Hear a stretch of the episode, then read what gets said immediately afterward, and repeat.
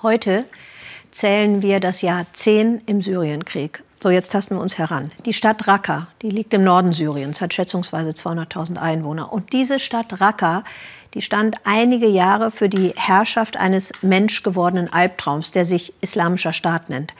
ARD-Korrespondent Daniel Hechler, der ist mit seinem Team in eben dieses Raqqa gereist. Trotz Corona, trotz IS-Schläferzellen und trotz Gefahr. Ihn trieb auch die Frage um, was ist eigentlich aus dem Fußballstadion geworden, in dem der IS Menschen hinrichten ließ? Zurück auf dem Rasen oder dem, was davon übrig blieb. Für die Junioren des Raqqa Fußballclubs ist es eine Premiere im alten Stadion nach langer Pause. Verdörrtes Gras, Spuren von Granatsplittern, es riecht nach verwestem Fleisch. Während der IS-Herrschaft war es ein Ort von Folter, Leid und Tod. Auch einige Spieler haben ihre Liebsten in dieser dunklen Zeit verloren. Hamza Husseins Vater wurde hingerichtet. Er war ein bekannter Profispieler. Irgendwann einmal will der 14-Jährige in seine Fußstapfen treten. Ich vermisse ihn so sehr, mir fehlen die Worte dafür. Er hat hier gespielt. Ich habe ihm zugeschaut. Ich erinnere mich noch genau daran. Ich habe das Gefühl, er ist hier bei uns. Essam Effeisen will dem jungen Team die Freude am Sport, am Leben zurückgeben. Der 45-jährige Ex-Profi durfte unter der Terrormiliz nicht mehr spielen, nicht einmal mehr Fußball im Fernsehen anschauen. Jetzt trainiert er die Jugendmannschaft und will nach vorne schauen.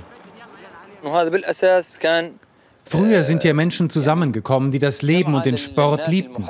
Wir müssen dahin zurückkommen, zu Frieden und Liebe.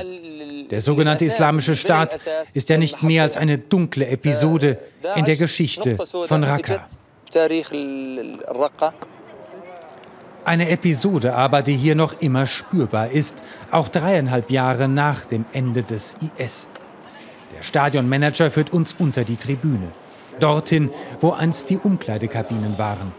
Die Terrormiliz errichtete hier ihr schlimmstes Foltergefängnis. Für die Öffentlichkeit ist die Anlage gesperrt.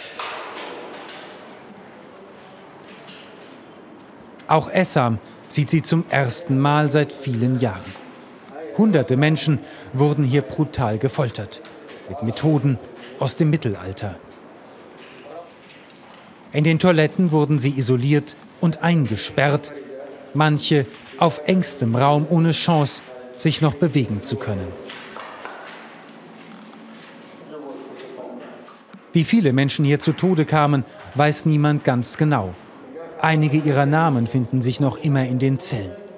Verzweifelte Hilferufe vor dem sicheren Tod. Es war furchtbar, das hier anzusehen. Hoffentlich wird sich das in unserer Geschichte nie wiederholen. Raqqa, eine schwer traumatisierte Stadt. 2014 Hochburg des IS-Terrors. 2017 Symbol der Befreiung. Kurdische Einheiten übernehmen die Kontrolle nach wochenlangen Luftangriffen durch die USA. Seither kehrt das Leben zurück in die Ruinen, erblühen Plätze, auf denen Menschen einst bestialisch hingerichtet wurden. Auch zwei von ihnen verloren ihren Mann durch den IS. Nun jäten sie hier Unkraut, legen neue Beete an. Dies sollte ein Platz der Blumen sein. Stattdessen haben sie hier Köpfe ausgestellt, um die Leute einzuschüchtern. Das erschüttert mich noch immer. Wenn ich früher hier vorbeikam, hatte ich furchtbare Angst, war in Panik. Heute sehe ich die Blumen, Bäume, Menschen, Mütter, die ihre Kinder zum Spielen hierher bringen. Das ist ein viel besseres Gefühl.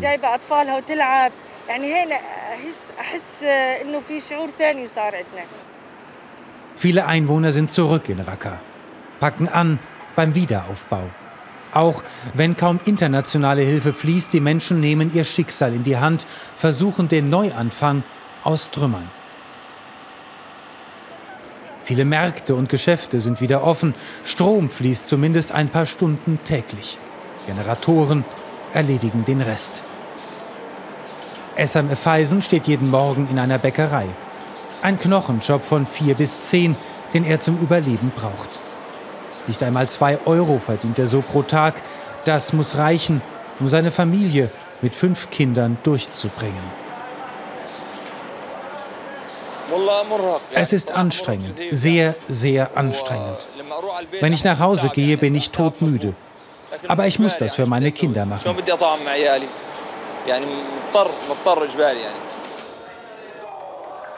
Ein Tor nach einem langen Tag lässt ihn die Müdigkeit vergessen. Für ein Weltklasse-Spiel bleibt Essam Efeisen auch mal spät abends auf. Heute steht Chelsea gegen Real Madrid auf dem Programm. Gemeinsam mit seinen Jungs genießt er die Freiheit, solche Spiele anzuschauen, zu rauchen, ganz ohne Furcht vor Repressalien, selbsternannter Gotteskrieger. Sport ist nun mal unser Leben. Wir fühlen uns frei, wenn wir solche Spiele oder Trainingseinheiten anschauen. Und wir schauen sie an, ohne Angst zu haben, ganz ohne irgendwelche Einschränkungen. Das ist doch eine großartige Sache. Menschen zusammenführen nach traumatischen Jahren von Krieg und Terror, ihnen Freude und Zuversicht zurückgeben. Essam Efeisen hat mit Fußball in Raqqa erreicht, was viele für unmöglich hielten. Eine junge Generation schaut wieder nach vorne, auch wenn ihre Zukunft völlig ungewiss ist.